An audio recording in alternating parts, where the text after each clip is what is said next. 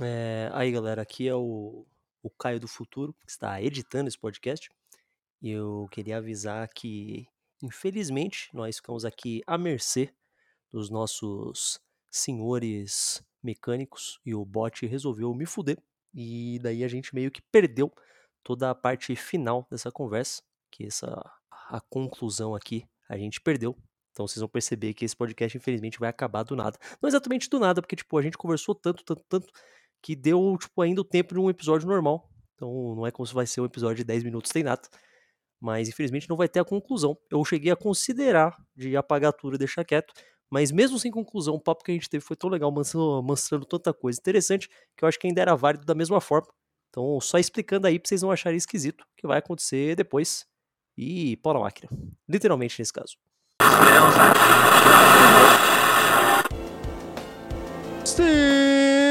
Se prepare para entrar no Caio Verso, o único podcast que tem alguns produtos da Apple na casa, mas nunca vou admitir, porque várias questões. E aí, meus queridos, como vocês estão? Mais uma vez aqui chegando até vocês, Caio Catarino, sempre convidados diferentes, um assunto diferente, alguma coisa da hora que eu estiver afim de falar no dia.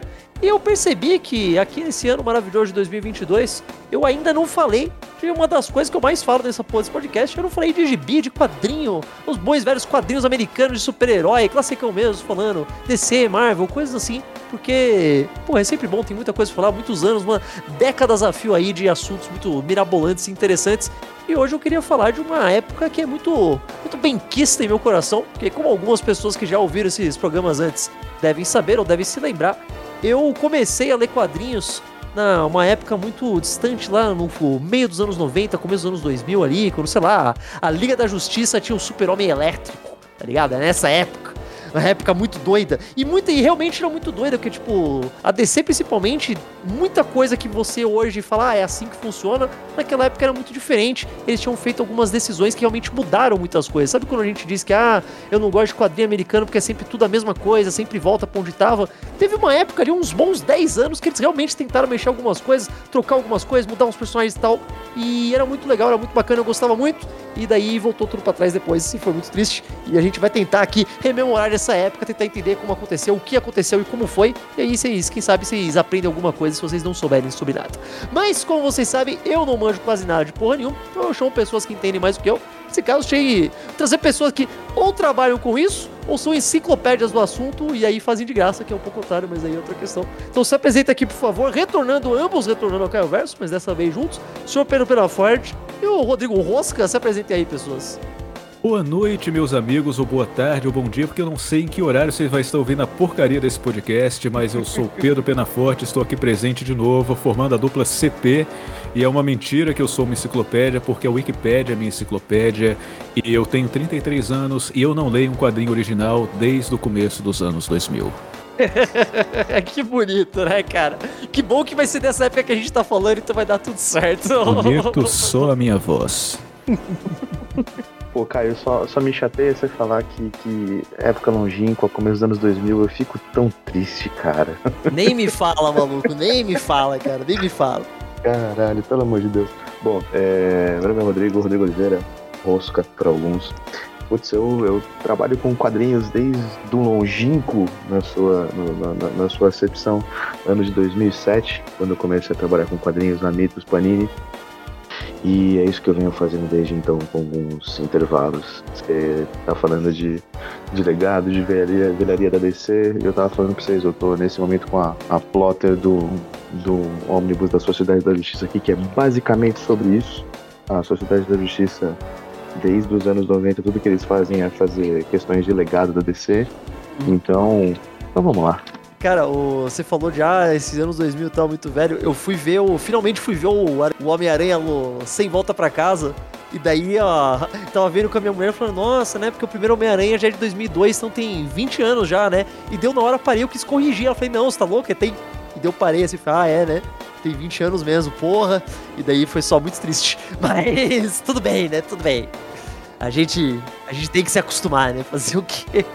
Não, cara, eu acabei entrando na faculdade de novo. Eu acabei entrando na faculdade de novo e, e eu não vou divulgar os anos, mas tem gente que entrou comigo na faculdade agora, de fora, que nasceu no ano que eu entrei na faculdade pela primeira vez. é, não, não, sobre isso. Bom, eu prefiro nem comentar, pois Caio, em especial, sabe dos meus cabelos brancos. Eu tenho cabelos brancos, amigos. Você tem a barba branca, cara. Você tá um Agora passo eu de ser o estou Papai com a Noel. barba. É verdade, Papai Noel, barba Olha só, branca. cara, que Eu fantástico. sou o mas é- cabeça branca, o velho da lancha. Só me falta Vamos, te- vamos tentar manter as referências à nossa idade ao mínimo, mas eu sei que nesse assunto de hoje vai ser meio difícil. Mas vamos tentar. Vamos lá, vamos, vamos, do começo. Porque, como eu falei lá no comecinho, uma das coisas que é uma das grandes. Uma das grandes coisas que as pessoas reclamam de quadrinho de super-herói, sabe? Da- da- eu, obviamente, aqui eu tô falando da, da Big Two, né? Tô falando aqui de Marvel e DC, normalzão e tal. É Você pá, está é falando porque- do que importa. Exato. Aqui nós não lemos porcarias índia, aqui a gente só lê a Big Two. Nós decoramos as nossas estantes com as lombadas das Big Você lê Two. a image que eu tô ligado, fica quieto, pela forte, todo mundo sabe. Mas o ponto é, uma das coisas que o pessoal mais reclama é de sempre falar, ah, porque eu não gosto, porque sei lá, você pega uma história do Batman, por mais que ele vá para algum lugar, ele sempre tem que retornar ao status quo e sempre volta tudo ao mesmo lugar, blá blá blá blá blá blá. E tem uma grande verdade nisso, é parte, né? Tem. Faz parte de como é a estrutura do quadrinho americano normal. Mas como eu falei, teve essa época que eu não sei. Algum de vocês sabe por que isso aconteceu? Foi uma manobra desesperada que ah, os quadrinhos estão estão vendendo pouco, vamos mexer um pouco pra ver o que acontece? Porque aconteceu muito, muito personagem morreu e entrou outro personagem no lugar. Muito personagem, tipo, passou, passou a fantasia adiante pra filho, ou pra sobrinho, ou pra outra pessoa aleatória. Tipo, isso aconteceu com várias pessoas. Vocês sabem por que chegou nesse primeiro lugar? Cara, a gente tem que lembrar que isso começou faz tempo, né? A gente tem essa noção de, de final dos anos 80, anos 90, 2000, assim. Mas a gente tem que lembrar que isso começou com a ideia de Terra 2, lá no, nos. Puta, bicho, nos anos 50, 60, né? No fim, no fim Mas aí dos anos ainda era 50. uma coisa separada, né? Tipo, porque tinha isso, mas era muito. Não. Ah, Era uma coisa separada, mas todo esse surgimento da DC na Era de Prata foi justamente com heróis de legado. Isso é uma característica da DC Exato. e aqueles heróis emplacaram naquele período. Flash, Lanterna Verde, Tornado Vermelho. Não, Tornado Vermelho é um pouco fundo, né? Mas todos eles. Tinha, tinha Tornado Vermelho, que era uma mulher, e depois teve aquele android que herdou o nome dela, The Red Tornado. Mas é uma tradição da DC. É, então, é um dos, é um dos pilares, né, cara? Tipo, é meio como, Exato. como a DC se define desde Foi o a começo. renovação da DC naquela época, a própria Sociedade da Justiça, a Liga da Justiça, todos eram heróis de legado. Eu vejo que isso é muito, agora puxando o gancho do você ter citado o Homem-Aranha, que já tem 20 anos, é muito mais fácil isso acontecer na DC do que na Marvel. Porque na Marvel, as histórias de seus heróis, o público de seus heróis é muito focado na história íntima do herói. É. Ainda que todos, como Flash, também tenham sua história íntima, sua esposa e tal, mas isso é a identidade da Marvel e não é a identidade da DC. Então, quando você pensa no Homem-Aranha da Marvel, você pensa em toda a história do Homem-Aranha, com Gwen Stacy, com Maria Jânia, com a tia Maria, com J. Jonah Jaime, com o tio Ben e toda essa turma. É ligado a isso, você não consegue imaginar alguém substituindo o Homem-Aranha e jogando tudo isso por água abaixo. Agora na DC não, encerrou a história, pá, acabou a Era de Ouro, já veio o Flash da Era de Prata. É, a gente fica pensando mais um tanto quanto a DC se baseia muito mais nos símbolos do que nos personagens, né? É, é uma discussão meio recorrente até. É um conceito de herói mais mítico, como Hércules da vida, né? O Batman, ele é muito Sim. maior do que o Bruce Wayne, mas o Homem-Aranha não é maior que o Peter Parker. Pois é. Mas aí pensando dessa maneira bem cronológica mesmo, se a gente for pensar em, em, em legado, começando como começando nessa época, pensando não necessariamente na virada para era, da Era de Ouro para a Era de Prata mesmo. É, mas já depois disso, quando a Era de Prata, a Era de Prata estabelecida, onde não fazia tanto tempo assim que você tinha Homem-Hora e, e, e, e Starman e Atom, sabe? Senhor Esses heróis- Destino. Senhor Destino, Senhor Incrível, que eu acho um personagem sensacional, é, é, que eles não estavam tão distantes assim. Então eles ainda eram, ainda tinham uma, uma memória pública assim dos personagens. E eles não, não, não pararam de usar. Tanto que você vai ver é, All Star Squadron, por exemplo. Aliás, era All Star Comics. Que eles tinham algumas histórias de alguns heróis da Era de Ouro meio separados, assim. Você tinha um Senhor Incrível, você tinha um Átomo ali. E você já tinha o fato da, da, da Terra 2 já estar estabelecida. Então eles tinham o Super Squad. Eu não sei como foca no Brasil isso.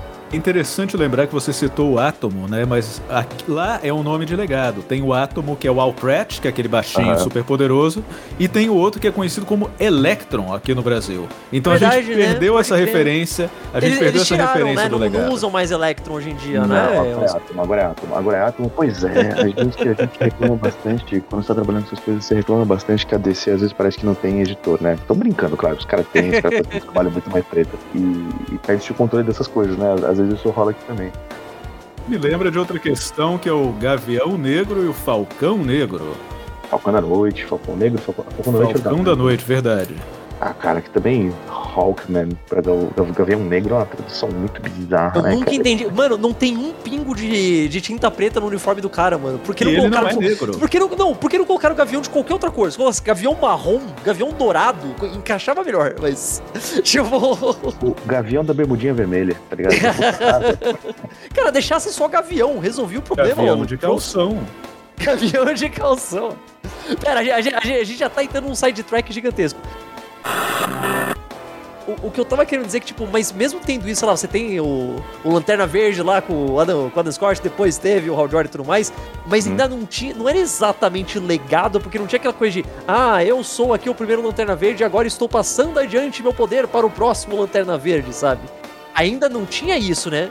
Sabe onde rola isso com certeza?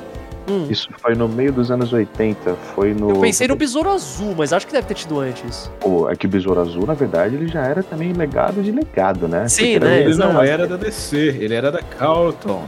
Então, mas quando começou esse legado, legado mesmo foi com o Infinity Inc., cara. Infinity Incorporated, lá no meio dos anos 80, bicho. E pegou alguns heróis até da, de domínio público, né? Como Black Terror, como influência. É, não, isso, isso foi coisa da DC quando eles começaram a, a passar a vassoura de personagem e ver que dava pra vender. E aí veio Questão, veio o Besouro Azul e tudo Roy mais. Thomas. Foi Roy Thomas que fez isso com Infinity Inc. Então, isso. E aí o Infinity Inc., a gente tem que lembrar que eles eram, eh, no começo, ela ainda era baseada na Terra 2, mas ele era exatamente isso, era filhos de super-heróis da Era de Ouro e da Era de... da Era de Ouro, né, que era basicamente que era a Terra 2, que começaram a querer entrar na Sociedade da Justiça e falou, não, Sociedade da Justiça porra nenhuma. Eles viraram e falaram, não, então foda-se, eu vou fazer um grupo nosso, né, eu tomar no seu cu vocês, seus velhos. E, e foi assim que funcionou, cara. Tanto que tem o, o Nucleon, né, na época, que era pra ser um afilhado do Atom original, e aí tem a- os filhos do Lanterna Verde, que é a Jade e o Manto Negro, o Obsidian. E aí você o Star Spangled Kid, né? Que ficou como Sideral na tradução original no Brasil. Um nome infinitamente melhor, convenhamos, né? Vamos lá, mas Garoto semeado de estrelas. Estreladinha, estreladinho, estreladinho. não dá.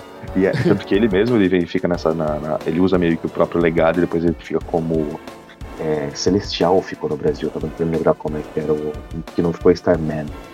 Era Starboy, alguma coisa assim, mas enfim, ele mesmo muda de nome e faz um meio que um alto legado e tal. Mas isso tudo começou com o Infinity Inc. em 83, 84. Só que o Infinity Inc. mesmo depois acabou sendo pego na, na crise das infinitas terras, né? Então você tinha uma equipe baseada na Terra 2 que não existe mais. O que, que você faz? Aí fizeram uma putaria do caralho, né? Que, por exemplo, você tinha o Hector Hall e a Lita Trevor, que era o filho do, do, do Gavião Negro da Mulher Gavião, e a filha da Mulher Maravilha de Steve Trevor. Só que esses personagens meio que já não existiam, eles estavam tendo que coexistir. Então criaram uns backstories horríveis pra esses personagens, porque uma porcaria. Um, um sideline aqui muito rápido, mas só tipo. A história do. To- toda a história que envolve qualquer coisa do Gavião Negro, da Mulher Gavião e tal, é uma salada. Acho que é provavelmente uma das saladas mais confusas da história dos quadrinhos, que dá pra gente fazer um, um podcast separado depois. É confusíssimo. Até hoje, nunca conseguiram consertar essa merda, ainda é confuso até hoje. Tanto que nesse período de fim dos anos 90, começo dos anos 2000, a DC baniu o uso desses personagens, porque Sim, eles né, mesmos não para, conseguiam né, lidar com isso. E o que tinha falando da Crise das Infinitas Terras foi o primeiro grande rebootão da DC, né? Que aí sim foi pra, tipo, pegar tudo e falar, tá, vamos começar do zero aqui, né? Tipo, que em teoria era pra deixar mais simples, né? Mas. Era pra deixar mais simples, mas eu acho que foi o fato que mais fez funcionar a, a- questão do personagem de legado. O pessoal fala que bagunçou mais e tal, mas, porra, é, eu acho que se não tivesse as terras, se não tivesse a necessidade de você deixar mais, mais linear, mais streamlined, assim, eu acho que a questão do herói de legado não ia funcionar tão bem, porque você sempre ia como- colocar como, ah, beleza, isso aí é um Elseworlds, isso aí é um- alguma coisa alternativa, é a Terra X220, sabe? Como você colocou isso mais linear, deu mais oportunidade pra esse tipo de coisa. Tipo o Asa Noturna, cara. O Asa Noturna é um dos personagens mais legais da DC até hoje. Tipo, funciona. O personagem funciona bem pra caramba, todo mundo gosta. Quem não gosta odeia, claro. Mas Eu odeio. é, Eu odeio. viu? O, o, Asa Notu- o Asa Noturna ele é o meu exemplo de personagem de legado que mais. Provavelmente é o personagem de legado que mais venceu. Porque, olha, uma das minhas personagens favoritas do Bat-Universo era Oráculo, não a Bárbara Gordon, especificamente quando ela vira Oráculo. E daí eles deram pra trás e hoje em dia ela é Batgirl como se nada tivesse acontecido. Nunca eles vão fazer o Dick Grayson voltar a ser Robin, tá ligado? Cara, eles, tentaram fazer a, a Batgirl. Ficou meio que um mix aí, né? Porque a Batgirl hoje. Aí é mix hoje o caralho, dia- né? Ela ainda veste a roupinha, não tem essa, né? É Batgirl, cara. Veste a roupinha, ela é Batgirl. Você não tá lendo atualmente, né? Você não tá Ah, não, pera, pera, ela, ela parou já? Parou a roupinha também? Cara, é, bem resumido, ela fica sendo o Oráculo e a Batgirl ao mesmo tempo. Só que como ela, pra ser Batgirl, ela tem que usar um, um, um implante nas costas, né? Que vive cagando porque ela vive tomando bica nas costas do da pátria. Aí não consegue ser Batgirl o tempo todo, então ela fica primariamente como Oráculo. Tanto que na- nas histórias do Asa Noturna agora, que também estou traduzindo, é, ela fica basicamente como Oráculo, entendeu? Mas eu Tove, graças a Deus, porque é muito, eu, eu gosto muito mais, cara. Mas. E de legado, eu vou começar no 80, cara, que é sobre Esquadrão Suicida do João Stranger, que ela aparece como, como Oráculo já, um alto legado também. Pode crer, né? E ela já era um, um legado torto da outra Batgirl, que era alguma coisa Kane dos anos 60. Ah, mas aí 60. é. Eles só, eles só reaproveitaram o nome, né? Ela não tinha, tipo, basicamente nada da, daquela Batgirl. Tipo, era realmente só o nome. de né? ser uma Batgirl. Naquelas, né? Porque, tipo, se ela se chamasse de. co- Se ela se chamasse de salteadora, ia dar no mesmo, tá ligado? Tipo, não ia mudar nada da O que personagem. me faz lembrar de uma desse período que você quer que a gente fale, que você nos obriga a falar, que é a Batwoman, que herdou o nome da Kate Kane lá do- Verdade, dos sim, anos sim, também, 50, 60, por aí desse mesmo período. A Batwoman, a, a Branquela prima do Batman, mais recente? É, Ah, isso aí já é 2000, cara, isso aí é, já é 2000 e tantão, não é? 2000 e pouco, é desse período de renovação da DC. Porque nesse, eu acho que o melhor exemplo dessa época são as outras Batgirls, que daí entrou a Cassandra, entrou a. Qual que é o nome da salteadora? Eu sempre me foge o nome dela. Stephanie Gordon. Não, é, Stephanie- Ste Stephanie. Stephanie Brown. alguma coisa. Brown, Stephanie Brown, exato. Stephanie Brown e tal. Essas eu acho que são exemplos bem legais, que elas são. Elas são Batgirls, elas são completamente diferentes da Bárbara, que acho que também isso é um ponto muito importante. Porque não tem. nu- nunca mais fizeram aquele negócio de, tipo, sei lá, quando a primeira versão do Jason Todd, que ele era exatamente o Dick Grayson. Não, O não, personagem na mais verdade, redundante. ele não era não, Caio Catarino. Permita corrigir. É, ele era o Dick de cabelo, Grayson, né? ele pintava o cabelo. Era Pintava grande diferença, porque no resto ele também era um acrobata. É, De ele também circo. era de uma família de acrobatas de havia Sicília. esse detalhe que o tornava completamente diferente, que era o fato do Batman obrigá-lo a pintar o cabelo. É, esse era muito bizarro. infantil nessa porra. É, esse, esse era muito bizarro, cara. Esse é muito bizarro. Ah, o negócio do Batgirls é do. é, elas, a primeira, por exemplo, após, após Barbara Gordon, que foi a Cassandra Cain, ela foi bem. Bem um produto da, da saga que tava rolando na época, né? Que foi da Terra de Ninguém, não é? Que ela É, aparece. Isso. pode crer.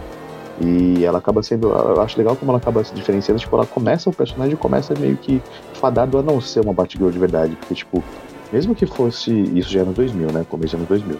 Mesmo que ainda fosse uma época de você ter aquele personagem mais Ed e tudo mais, não tava rolando então uma Batgirl que tivesse a possibilidade de matar um outro personagem, tá ligado? É, ia ser muita coisa, né? Ia ir longe demais. Não, não, não rola, sabe? Acho que não rola. A Stephanie Brown é muito legal, que como ela já era um personagem, já estava inserido, já tinha toda a questão da spoiler salteadora na época, voltou a ser spoiler agora. Veio do universo do Robin, principalmente, né? Era Exatamente. sidekick do Robin. É, nessa Exatamente. época, ela. ela eu- a, a primeira, o primeiro contato que eu tive com a Stephanie Brown era na época que ela era, tipo, ela era ex do Tim Drake, ela tava grávida, mas não era do Tim Drake, era de outro cara. Mas eu não lembro quem era. Mas é que tá, eles conseguiram matar a personagem, trazer de volta de uma maneira relativamente incrível, e como ela já fazia parte desse universo todo de sidekick, o caramba 4, colocar ela como Batgirl foi muito mais fácil. Até porque tava por baixo da asa da própria Oráculo, né? Então ficava um legado direto, não uma parada tipo, não, eu estou usando Lembrando o que nome a outro personagem. Stephanie Brown, ela foi também Robin. É verdade, ela Robin. foi o Robin, pode crer. Segundo o Robin mulher, né? Ó, a primeira canônica, né? Porque teve a, a Eric Kelly Kelly. no Dark Knight. Gary né? Kelly. Pode crer, pode crer. É... Dessa, olha, os hobbies também é importante falar, porque, tipo. eu peguei o meu hobby favorito, sempre foi o Tim Drake, Tim porque foi o que eu cresci vendo.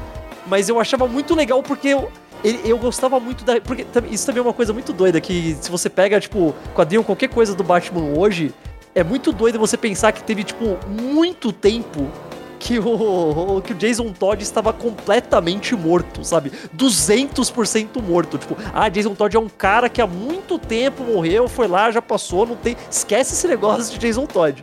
Foram mais de 20 anos dele morto. É, foi muito tempo, cara. Nessa época que eu pegava, era o Tim Drake, que era tipo, ah, o primeiro Robin que ele pegou depois da morte do Jason Todd. É o Robin que salvou o Batman de virar uma pessoa diferente, ficar muito, muito bravo, muito nervoso e não sei o que lá. Então eu gostava dessa reverência que ele tinha, era bacana. E daí meio que perdeu depois, né? É que ele cons- conseguiu pegar, o personagem conseguiu passar uma, é, fases muito boas do, do Batman, né? Tipo, acaba sendo memorável porque foram fases muito legais. Desde o final, desde o. o- o- o- quando ele aparece, né? Aquele lá no Place for Dying, eu acho que é o nome da. Não sabe. É, desde o início, que ainda tinha, porra, ainda tinha roteiro do Daniel Neal, tá ligado? Tipo, tinha arte do Alan Davis, tinha arte do Diaparo, ele era um negócio foda, puta memorável pra caralho. E ele veio junto com a série animada, né? O, o Robin da série animada do Batman era ele. Foi uma renascença da Batmania naquele período. É, o Tim Drake, ele teve a sorte que a Cassandra e a Stephanie não tiveram, que ele chegou antes delas, então deu pra colocar ele no desenho. Isso ajudou pra caramba. Se elas tivessem aparecido um pouco antes, elas teriam aparecido no desenho, elas, elas teriam sido inseridas mais. de uma forma mais contundente no resto. É só sabe? que o Assim, desenho ele porque- nunca se aprofunda sobre quem é o Tim Drake, né? Quem é aquele Robin. Não. Eles nunca dão grandes detalhes sobre ele. Eles em muitos fazem um pouco depois. Não, não é o assunto de hoje, mas eles até voltam um pouco disso quando, na versão do Batman do Futuro lá, que. No Teve filme um do, Coringa. do retorno do Coringa Sim. e tal, eles fazem uma coisa, mas. É, não, não se aproveitam muito nisso. Porque pros desenhos eles utilizavam muito uma técnica que os caras estão usando pros filmes agora, né? Que é tipo, gente, é o Batman, é o Robin, vocês sabem quem Exato, eles são. sim, sim, sim, sim. Eu não vou explicar porra nenhuma. Eu acho muito justo, eu nem tenho reclamando. Eu, eu entendo porque fizeram e faz sentido. Ah, um, um um detalhe também muito importante: o Tim Drake ainda tem o melhor uniforme de Robin de todos. E Melhor eu não ligo todos. do que vocês valem. Tipo, ainda é o melhor Fala de todos. daquele original ou da versão vermelha baseada na do desenho? Eu nunca gostei do todo vermelho, não. Eu gosto do- das calças verdes. Eu acho que fica. Aquele que é o uniforme mais próximo do Robin do desenho dos Jovens Titãs. tá Desenhado ligado? por Neil Adams. Pra Sim, quem não verdade, sabe, quem verdade, criou foi Neil. Adams. É verdade, é verdade, é verdade. A versão vermelha ela é baseada no desenho, mas no, a gente vê que é baseada no desenho, né? Mas a justificativa pra versão vermelha do uniforme no, no gibi foi logo depois da crise infinita, que é quando o Superboy Connor Kent morre, né? Que ele fala que ele tá usando a- as As cores, cores da dele, né? era crer, crer. o símbolo do super vermelho e a camisa preta. Que eu acho uma explicação muito mais legal, mas a gente sabe. eu sei, pra mim, eu sempre falo que na verdade é referência ao uniforme do, do Robin do Batman e Robin, cara, do Chris O'Donnell. É, Meu Deus, só faltou os mamilos, né? é, Só não tem faltou os mamilos. foda-se. Mamilos são muito polêmicos. Mas ó, é, pra mim, quando eu falo de ah, dessa época do legado, dessa época da, da DC ali, anos 90 e tal, o que mais. O mais importante pra mim sempre vai ser o Flash no Lanterna Verde. Ah, é o que mais dói, né, Porque é cara? o que mais dói, porque. Cara, eu, obviamente, eu muito, é muito babaca falar, nossa, é claro que os personagens que eu lia quando criança eram os melhores de todos. Tipo, é muito babaca falar isso, todo mundo vai poder falar alguma coisa disso, nostalgia, o caralho. Eu sei, tudo bem, beleza. Mas caralho, mano, o Wally West é o melhor Flash de longe. Vamos se fuder, velho. Tranquilamente. Quem gosta do Barry Allen, mano? Quem gosta do Barry Allen? Não, não que o Barry Allen seja ruim, eu até já li Eles tiveram que inventar dele. alguma coisa mais legal do Barry Allen pra ele ser. Toda a versão moderna do Barry Allen, coisa inventaram depois, caralho. Porra. O Barry Allen, em parte, ele é, ele é um, ele é uma prévia de, sei lá, uma prévia de um Homem-Aranha, no sentido de ser um herói mais próximo do povo. Mas ele, com certeza, não é nem de longe interessante, tão interessante quanto o sucessor dele. Pô, Pedro, aqui, eu acho que o. Aqui, sim, eu, eu- tem até uma entrevista do Mort Weisinger que ele fala uma parada parecida. Que eles estavam tentando modernizar o super-herói. Só que, cara, bicho, a gente tem que lembrar que é um personagem dos anos 50. Então, por mais que você vá 56. colocar. É, é 50, final dos anos, meio dos anos 50, pô. Por mais que você vá tentar fazer uma coisa mais relatable, né, mais próximo do leitor, ele ainda vai ser um super-herói que é uma figura paterna. Ponto, foda-se. Sim, Ele exato, vai- É, exato. ainda não tinha essa reinvenção da Marvel, não existia o estilo Marvel. O Flash foi a coisa mais próxima disso que a DC tinha feito até então. Exato. E não tinha como fazer, cara, porque não tem. A, a referência que você tinha, você criança de gibi, você via o seu pai, os seus tios e figuras paternas próximas de você. Você não ia ver você adolescente. Você via o Kid Flash. E Era é isso que você via, né? que o, o Flash, o Barry Allen, ele lia as histórias do Flash da Era de Ouro.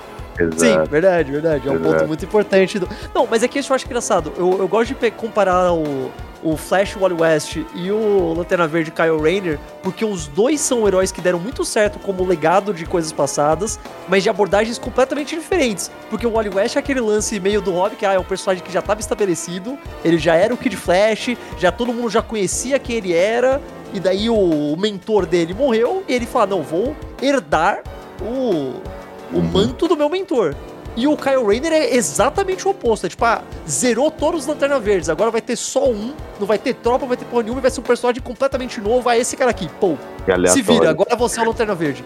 Eu acho duas abordagens completamente diferentes e as duas deram muito certo, cara.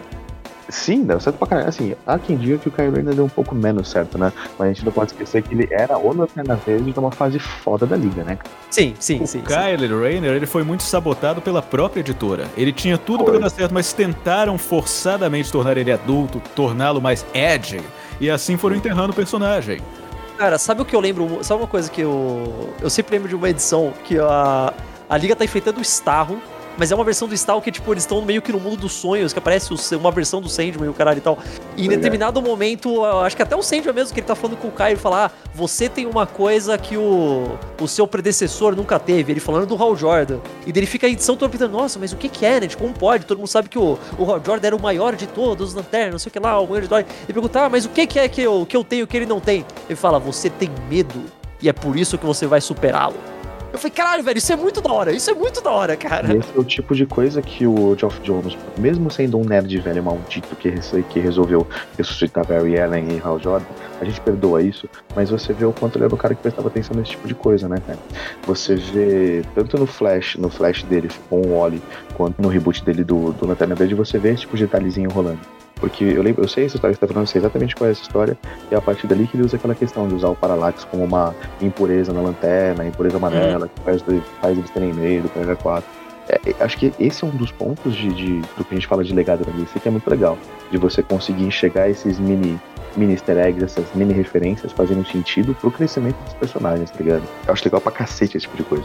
Mas acho que a grande questão do Wally, cara, é que literalmente um dos personagens que realmente cresceu com o leitor. Porque, Sim, total. Cara, se você, você pegar um, pegando um gibi dos Titãs no, no, no, começo dos anos 80, tá ligado? E você via, você sabia que era o Kid Flash, já agora com um uniforme interessante. Não era basicamente um uniforme de anãozinho Flash, que era o que era o. Caralho, cara, esse uniforme que era literalmente só o, a, a, a fantasia de Halloween do Flash, tá ligado? A criança usando era tão ruim, que era tão ruim. Graças a Deus que aposentaram, realmente. Ele era meio godinho, né? Então, assim, Mas enfim, você literalmente você vê a pessoa que cresceu. Você começou a dar aquilo com 10 anos de idade. Quando você tinha 30, 20 anos depois, ele é a porra do Flash, entendeu? Aí que rolou uma identificação de verdade. Porque agora sim, era um personagem com problemas reais, que você conseguia se identificar pela idade, você conseguia se identificar pelos problemas, pelos dramas do Caramba 4, e também era porra de um super-herói. Então funcionava bem, cara. Você viu esse personagem crescer. E, e, vamos lá, ele era um personagem muito mais divertido que o Barry, que era um tio policial chato. Tanto que todas as versões do Barry Allen que apareceram depois de existir o Wally West, seja no primeiro seriado de, de roupa acolchoada que a gente via na Globo de madrugada, seja seriado novo, seja qualquer filme que apareceu. O filme da Liga, o filme não, da Liga, mano. É, não, não, é o Barry Allen. Nunca mais. Desenho animado. É, o desenho da, o desenho, desenho da Liga. É o não, o desenho da Liga é o Wally, mas eles deram a origem do Barry, porque, tipo, ah, não, vamos dar a origem do Barry, mas é o Wally. Foda-se, tipo. pois é, porque o Barry é um personagem chato. Bom aí. Oh, e teve uma sorte também do Wally West, que ele entrou, ele realmente ele cresceu com os leitores, mas ele se tornou Flash no momento de renovação que deu certo. Porque as editoras é. tentam inúmeros reboots que não dão certo. Aquele deu. Aquele inaugurou uma nova DC Comics num período que os quadrinhos estavam em alta, nesse período pós-Watchmen, nesse período pós-Cavaleiros das Trevas. Então ele juntou com os leitores que já estavam lá com os que estavam entrando. Essa sorte o Kyle Rayner não teve. É, o maior problema do Kyle é que, tipo, o Wally, você compara ele com o Barry.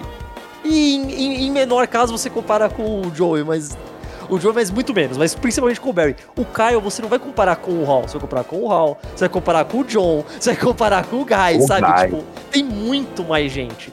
Você pode. Eu acho muito difícil uma pessoa falar que o Flash favorito dela é o Barry. Mas eu acho muito também improvável uma pessoa falar. Eu também acho improvável a pessoa falar que o, o lanterna favorito é o Hall. Mas pode ser o John, pode ser o Guy, não precisa necessariamente ser o Kyle, tá ligado? Essa é, essa é a sorte que o Kyle não teve. Por isso até que eles tiveram que limar todos os lanternas, né? Pra ele ter alguma chance. É, senão não tinha como. Ah, cara, o negócio de gostar do Barry, eu vou te falar, tem muita gente que gosta muito mais do Barry hoje, porque, vamos lá, a gente tem 2022, a volta do Barry foi em 2008, 2009, 2007, aí, né? mais ou menos nesse período. Isso já faz, cara, eu preciso dizer, cara, isso faz, tipo, quase 15 anos. Sim, sim, sim, claro, claro. Já deu tempo da pessoa gostar de novo do, do Barry 2.0, né? Não é o não é exatamente como era o Barry antes, né? Exato. Não, é, não é exatamente a mesma coisa, mas continua sendo um personagem chato. Desculpa. Geoff Jones é um ótimo roteirista, mas ele continua sendo um personagem chato. Ele é comum, ele é um policial bobo, sabe? Tipo, é chato. É. Desculpa. Ele faz umas bosta que o Wally não faria. Mas o Wally fazendo, quando o Wally fazia bosta, você lembra uma história interessante do Wally fazendo bosta, tinha pelo menos uma questão de crescimento, sabe? Tipo, Sim. Coisa que aquela fase do Merrick Wade aborda bastante, né? Esse período do crescimento pessoal Ah, dele. Demais. E ó, vou te falar, essa, essa fase do Mark Wade tem uma das histórias que eu nunca vou esquecer. Às vezes eu tô almoçando e penso nessa história. Que. Acho que tá ligado a essa, Pedro. Que Hum. ele mistura a fórmula do, do, Johnny, do Johnny Quick com a, com a força de aceleração. Que ele para o tempo, ele percebe que, tipo, ele tá vivendo entre picosegundos, assim, ele passa um mês. E, tipo, passou dois segundos no mundo real. Eu li isso quando eu era criança, sim, me recordo dessa história. Foi na mesma época que surgiu o Max Mercury também, mais ou menos foi na mesma fase, na mesma sequência. Essa fase é maravilhosa. Eu pensei que você ia falar da minha história favorita do Flash do Wild West, cara, que é quando tem o, o Neron. E eles basicamente fazem o, o One More Day do Homem-Aranha, só que muito antes e muito melhor. Foi Caralho, eu- mano, eu Desculpa, adoro Caio, mas eu, eu história, cara. odeio essa fase do Neron. eu Nossa, eu odeio o Neron. adoro, eu adoro. odeio a vingança do Não, não, não, não, não, submundo. não, não. Eu odeio a vingança do submundo, mas eu gosto exatamente dessa história que foi logo Porra, cara. depois, demora tipo só tipo duas edições e é muito melhor, cara. O Neron ele pega o Flash, ele rouba o casamento dele com a. Qual é o nome É. da mulher do olho? Eu nem lembro. É a... Iris. Iris, não. Não, Iris é a tia. Não, Iris é a verdade, Iris verdade, West, a tia dele, a É Linda. Linda Park. Isso. Linda Park, exato. É exatamente igual, é muito melhor, cara, é muito melhor. Pô, cara, eu, eu acabei de editar a fase anterior disso, que é o último, o ônibus do Flash agora que saiu. Na verdade, não é anterior, um pouco depois. Porra, cara, é uma delícia de mexer nessa, nessa fase. É legal pra caralho, faz sensacional. Mas eu não lembro dessa história, gente. Eu tô me sentindo com um gap maravilhoso.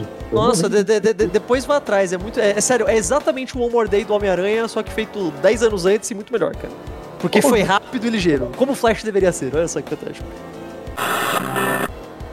Oh, é verdade, Pena Forte, eu sei que você tinha uma listinha aí de, de heróis que, que pegaram legado nessa época e tal. O que, que mais você tinha aí que a gente ainda não falou? Manda aí.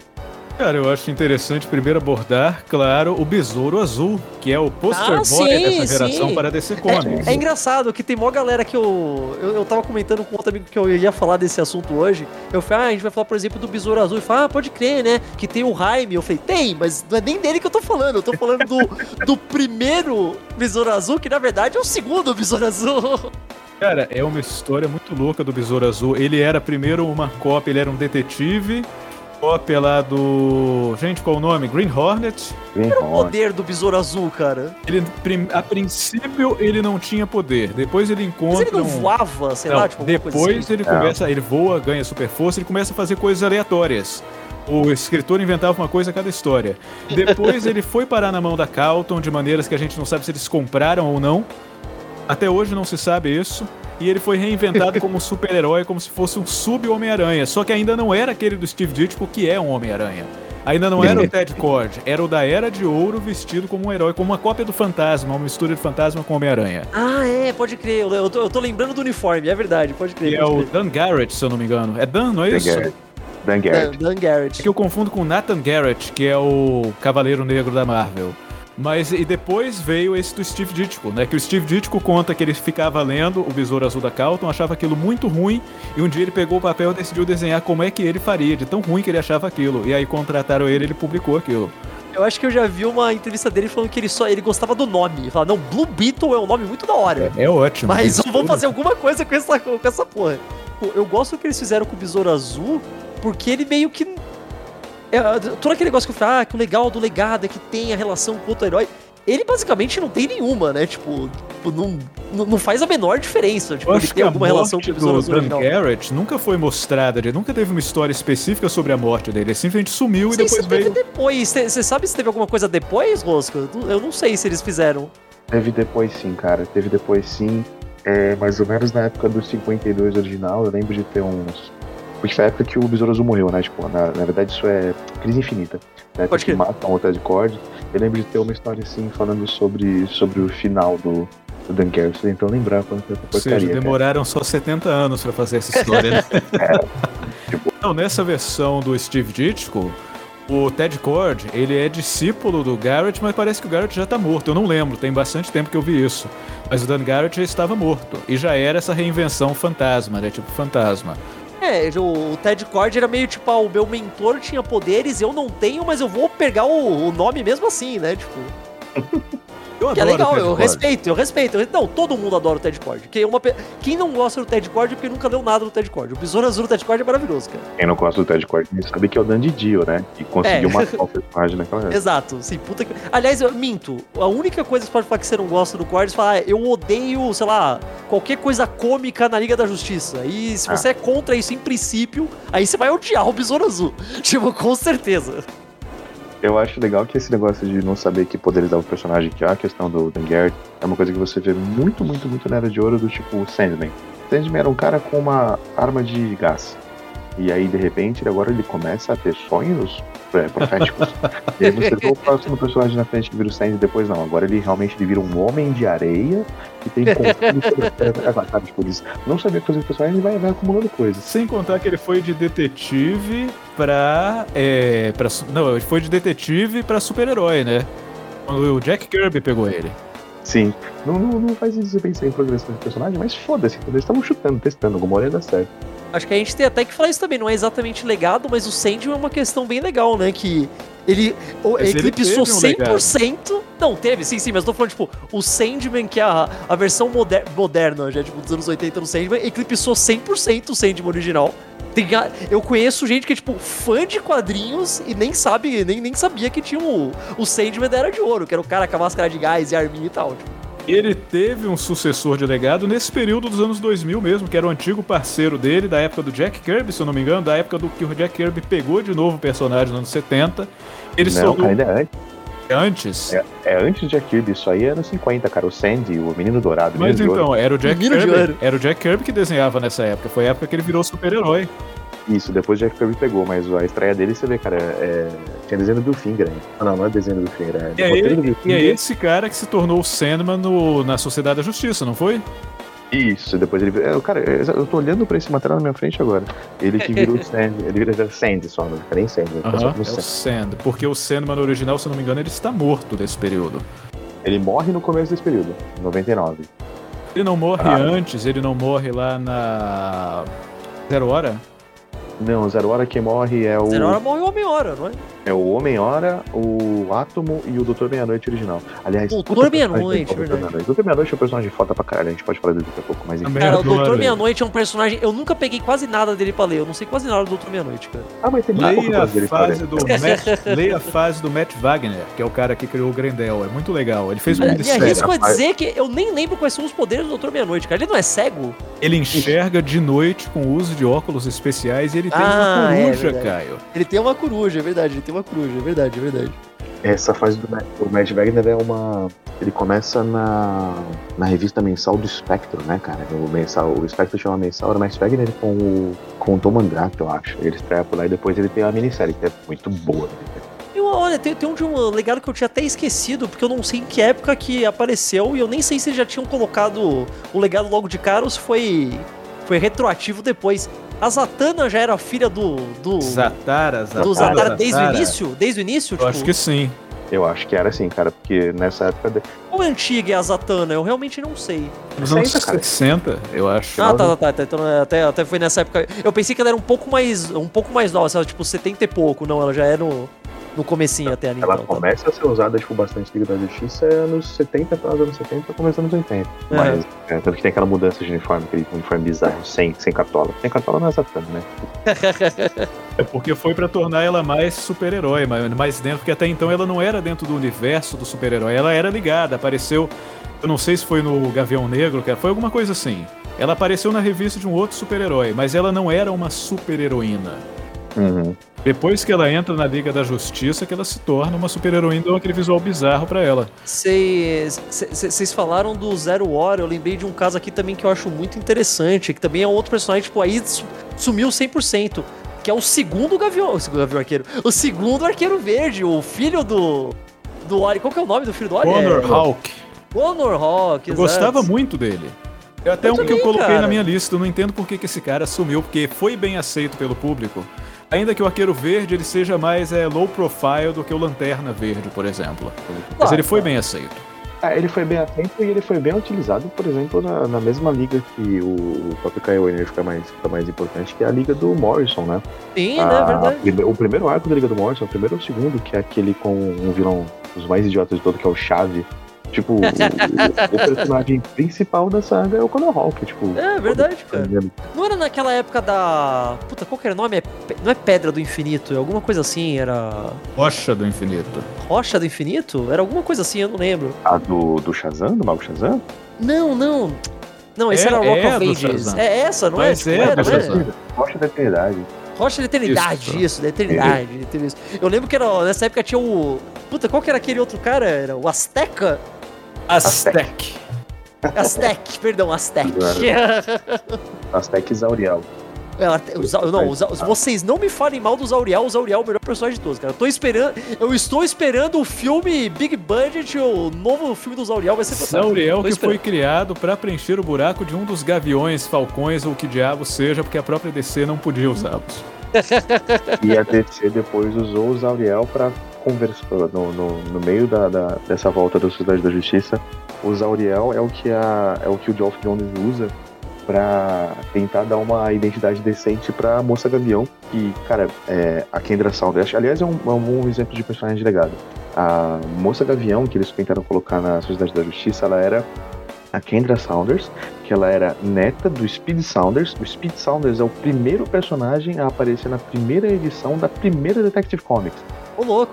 Você abre a Detective Comics, que é aquela capa com aquele, aquele orientalismo maluco, aquele personagem oriental de Um bigodão e tal. basicamente um fumanchu. Exato, um fumanchu. Eu odeio essas coisas, mas é foda. Na hora que você abre a primeira história que você tem lá, cara, Speed Saunders, que era basicamente um, um detetive genérico. É, então, a Kendra Saunders era a neta do Speed Saunders, e o Speed Saunders, ele era primo da Shaira Hall, que era Nossa. a primeira mulher gavião. Então, tipo, os caras não estão mais tentando fazer eles estão fazendo história de família mesmo, tá ligado? e aí, é, como a, a, a Kendra Saunders, ela, ela acaba sendo uma personagem que ela não é um, o, aquela questão de reencarnação que tem do Gavião Negro e da, e da Mulher Gavião. É, ela, ela não é alien nem reencarnação, né? Ela é só uma humana normal, né? Tipo, é só uma pessoa. Tipo, Pra quem, não, pra quem não manja e tal, a Mulher Gavião e o Gavião Negro, eles, na história original de, de, de reencarnações, eles eram um príncipe e uma princesa egípcios que foram amaldiçoados a ficar reencarnando até o fim da história, quando o inimigo deles finalmente conseguisse matar eles lá, que é o Hatset. E a, a Kendra Saunders, ela acaba não sendo uma reencarnação da Shaira Hall. Ela era uma pessoa aleatória que tinha uma, uma relação de família com a Mulher Gavião original e ela tenta se matar. Só que ela não consegue. Ela não consegue porque o corpo dela sobrevive, mas a alma dela vai embora. E a alma da avó, que é a, a, a Shaira Hall, entra no corpo dela e ela fica com essas lembranças conflitantes entre ela ser a Kendra Saunders ou a Shaira Hall. Aí aparece o Gavião Negro volta, tipo, porra, eu, gosto desse maluco, não, eu não gosto. Eu odeio ser obrigado a gostar desse maluco e tal. eu fico uma confusão do caralho. E eu acho que é um dos exemplos ruins do que, que o legado pode fazer essa, essa, essa forçação de barra de legado desse, às vezes consegue fazer um personagem que podia ser interessante ficar muito chato de você É, Quando, a gente, quando eu falei, eu já fiz um programa sobre a morte do super-homem, e eu acho que esse é um dos exemplos bem legal também, que eles tentaram, muito personagem meio que de legado saiu da morte do super-homem, e alguns meio que viraram personagens até até conseguiram ficar sozinhos, separaram do, do Homem de Aço ali, tipo, acho que principalmente o Superboy e o, o Aço, eles Cara, contam como personagem de legado ou mais ou menos só? Eu, eu nunca tenho certeza. Eu acho que o Sim, né? Superboy Tipo, o principalmente. Superboy mais, é, o Mas a Superboy verdade mais. é que o maior, o poster boy disso também foi o Kyle Rayner, porque tudo que se deu com o Hal Sim. Jordan se deu a partir da morte do Superman quando o Mongo Sim, destrói verdade, a verdade. cidade dele. O Mongo destrói. Não era Central City, era. Ou Siri. Ou Cold City, Cold City, pode crer, pode crer. Mas o, o Superboy eu acho muito engraçado, porque eu acho que a DC tentou forçar ele por muito tempo, mas nunca deu super certo. E depois, quando eles pararam de forçar, ele começou a fazer muito mais sucesso. Eu não sei. Eu não sei, eu acho É, que ele ele virou cult na internet. Eu não digo que fez mais sucesso. Eu acho que até que ele vendeu mais nesse começo, próximo da época da morte do Superman, porque os quadrinhos no geral vendiam mais. Sim, né? Mas depois ele virou cult na internet. Eles deixaram de forçar a barra dele ser aquela, o, o super-homem jovem Ed, né? Eles tentaram de forçar Eles essa barra. tiraram a jaquetinha, eles tiraram a jaquetinha. Superman É isso. era grunge. Era, era grunge. Nessa época eu podia falar que era grunge ainda, né? era grunge. Não, mas é exatamente isso, cara, porque quando eles colocam pra fazer o, o Young Justice, né, que era pra ser o, o Titãs do Titãs, que era o time jovem, porque os Titãs estavam virando um time velho. Fica o Impulso, o Superboy Era e o o Robin. Impulso e o Tim Drake, né? Era o- Era o Tim Drake o Robin, né? Eles são, e eles, eles todos são é, legados de segunda geração, né? Porque o Impulso já é o Flash depois do Wally West. O Superboy, ele é um Superboy depois de ter tido um Superboy. O Robin é a mesma coisa, depois de ter tido dois Robin. Mas Exato. nesse momento, eles não deixam o, o Superboy sendo aquele, aquela coisa revoltadinha e tudo mais, jaqueta de cor. Não, ele era um, um Superman amigo. É depois de Young Justice que eles decidem crescer, amadurecer esses personagens, né? Tanto que depois o Sim. Bart Allen, que é o Impulso, terminou virando Flash também. É, mas isso depois da crise infinita, né? Isso aí é. Sim, mas foi a É, partir daí. olha, eventualmente todo mundo vira Flash na DC, cara. Então não quer dizer muita coisa também. Mas. Então, e aí tem uma questão legal do Flash que eu acho que é legal. É, onde eles meio que desencanaram de você ter que, se um, se um herói cresce, por exemplo, um, herói, um sidekick cresce e acaba tomando, tomando lugar, não necessariamente, ele acaba tomando nome, pelo menos. Porque tem esse momento onde você tem o, o Jay Garrick Flash, você tem o Wally West Flash, e você tem o Barry Allen Flash. Os três Flash, e são Flash mesmo. E a gente teve o Dick Grayson Batman, quando o Bruce morreu, mas o Bruce volta, o Dick Grayson fica Batman, e o Bruce vira o Batman do Batman Incorporated lá, que é o Batman mais mundial. Eu nunca gostei disso, cara. Eu nunca gostei desse negócio de ter vários do mesmo personagem. Eu entendo o apelo, eu entendo a lógica, mas eu nunca consegui gostar, cara. É uma coisa Não que sei, você vê com mais esquisito. frequência na Marvel, porque a Marvel tem essa dificuldade maior de substituir, então você tem dois Homens-Aranhas. Você tem o Quarteto Fantástico e o novo Quarteto Fantástico. Você tem o Gavião Arqueiro e a Gavião Arqueira, né? Verdade. Pelo menos, em, pelo menos em português tem os, prono- os pronomes diferentes, Estamos né? com Ajuda. dois Capitães América, né? Que é o Capitão América, Capitão América, Steve Rogers e o Falcão. Tem do X-Men tem dois de cada também, vários, por, por aí vai. Wolverine, tem o Wolverine e a filha Wolverine? Wolverine. Então, eu nunca gostei disso, porque pra mim parece, tipo, ou tem o legado ou não, cara. É meio aquele Então, lance, o- aquele lance que os americanos de é, ter o bolo e querer comer o bolo também, tá ligado? Então, mas essa questão que a Marvel parece um pouco mais preguiçosa, né? Porque a gente reclama muito de trocentos reboots da DC, mas é o que a gente falou, os personagens ainda, são pilares, eles são símbolos, eles continuam funcionando depois de um reboot. Claro, tem um reboot bosta, igual 952 e Flashpoint 44, que caga personagem, a gente sabe que demora pra consertar. Mas, por exemplo, a Marvel nunca fez um reboot de verdade, né? O hard reboot, fazem só o soft reboot. Mas, cara, eu tava conversando com a minha, com a minha esposa ontem sobre isso. Origem de personagem da Marvel, eles não modificam, eles só jogam pra frente. Por exemplo, Homem de Ferro. Origem, origem original do Homem de Ferro, guerra do da guerra do, da, da Coreia. E aí depois empurra mais um pouco e aí tem que virar a guerra do Vietnã. Aí você envelhece um pouco mais e de repente já virou a, a Guerra do Primeira Guerra do Golfo. Golfo. Segunda Guerra do Golfo. Agora já é Guerra Afeganistão. do Iraque, Não, Afeganistão, agora aí é, vai. não, agora é numa. Eles inventaram uma guerra pra tentar dar um jeito nisso, que é a guerra de Sinkong, que é uma nação fictícia Ah. baseada no Vietnã. Agora eles fizeram uma série chamada Marvels, que, que engloba toda essa guerra e liga os heróis nessa cronologia. Aí eu traduzi uma história pequena disso aí, eu esqueci dessa porcaria. Invenção de Mark Wade e Kurt É Busiek. a versão que eles. Não, é a versão que eles fizeram pra poder jogar todo mundo ali, né? Agora eles Tipo, ah, jogaram o Justiceiro lá, eles jogaram. Não, eu ia falar, o Justiceiro é de onde? Ah, ele é dessa guerra aí E fictícia. agora é então dessa guerra. E problema. agora Reed Richards também é dessa guerra. Reed Richards É, e o Ben Reed- Green. E até o Modok também é dessa guerra. Antes mais de ser fácil, né? Porque o. Porque não tem como você falar que, se, ah, sei lá, que o Vietnã se passou em outra época do que foi a época do Vietnã. Agora, Kong pode ser quando você quiser, né? O Kong pode ser quando você quiser.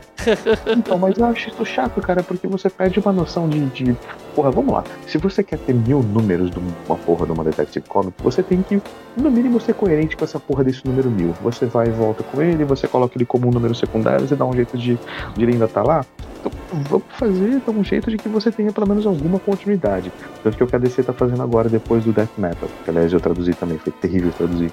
Mas eu não achei que eu, ia conseguir fazer um personagem como o Sargento Rock falar a palavra cocô num gibi.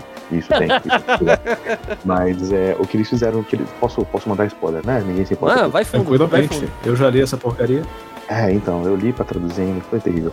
Ele, no final tem aquela questão que a Mulher Maravilha, ela tem com os deuses malucos lá, que é todas as histórias aconteceram, né? Todas as histórias existem e eles estabelecem novamente um omniverso e tal. É o hipertempo. Isso, volta foi por tempo, exatamente. Que era um conceito que eles tinham jogado fora na, na Zero Hora e tal. Puta babaquice que eles fizeram, eu acho. Mas a, a Marvel, parece que eles não têm as bolas de chegar e, e- e tentar estabelecer uma coisa dura desse jeito e falar tudo aconteceu e a gente consegue fazer. Não, eles ficam nesse vai e volta, esse, esse, essas tentativas de consertar uma parada, mas se você sabe que daqui 10 anos você vai ter que modificar tudo de novo, porra, toma uma decisão e segura com ela, entendeu? Se é pra ter legado, tem legado. Se é pra você ter tempo, você tem tempo, sabe? Vamos lá. E acho que é nessa que a Marvel vai ter. Universo X e Paraíso X tentam dar uma explicação pra esse negócio da Marvel, né? Ah, cara, mas são histórias complicadas. Porque são duas enciclopédias. São gigantescas, né? Eu, eu trabalhei, eu trabalhei com uma relacionada com elas agora que foi o Marvel's X, né? O Marvel's Mais X recente. recentemente. Mas essa não tem nada a ver com a pegada enciclopédica das outras. É, muito, é um gibi Não, bonitinho, não. o Marvel's X, né? É uma coisa legal, mas não, não é.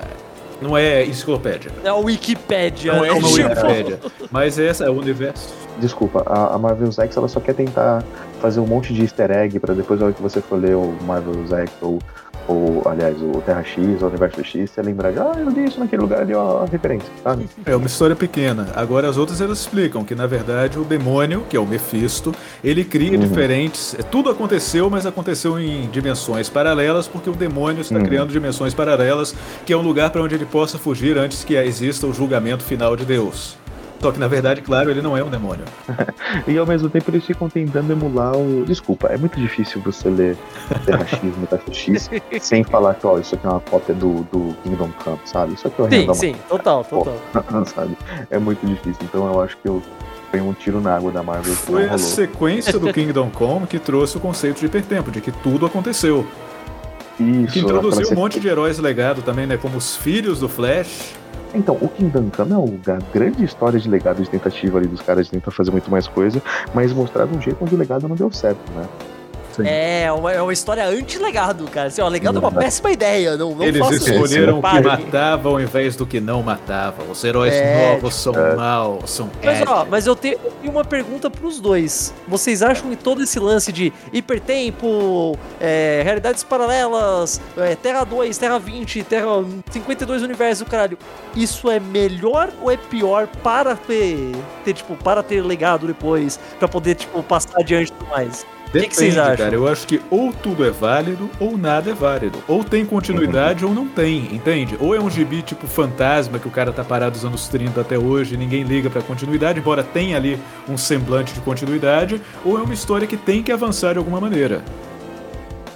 Entende? Se ela é uma história que não tem continuidade, você pode ter um gibi do Batman e do sucessor do Batman junto.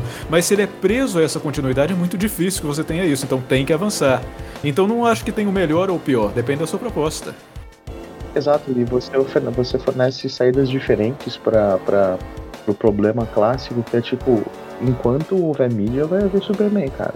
Sim, É? Não tem O como. Superman é um personagem imortal, já é um conceito, sabe?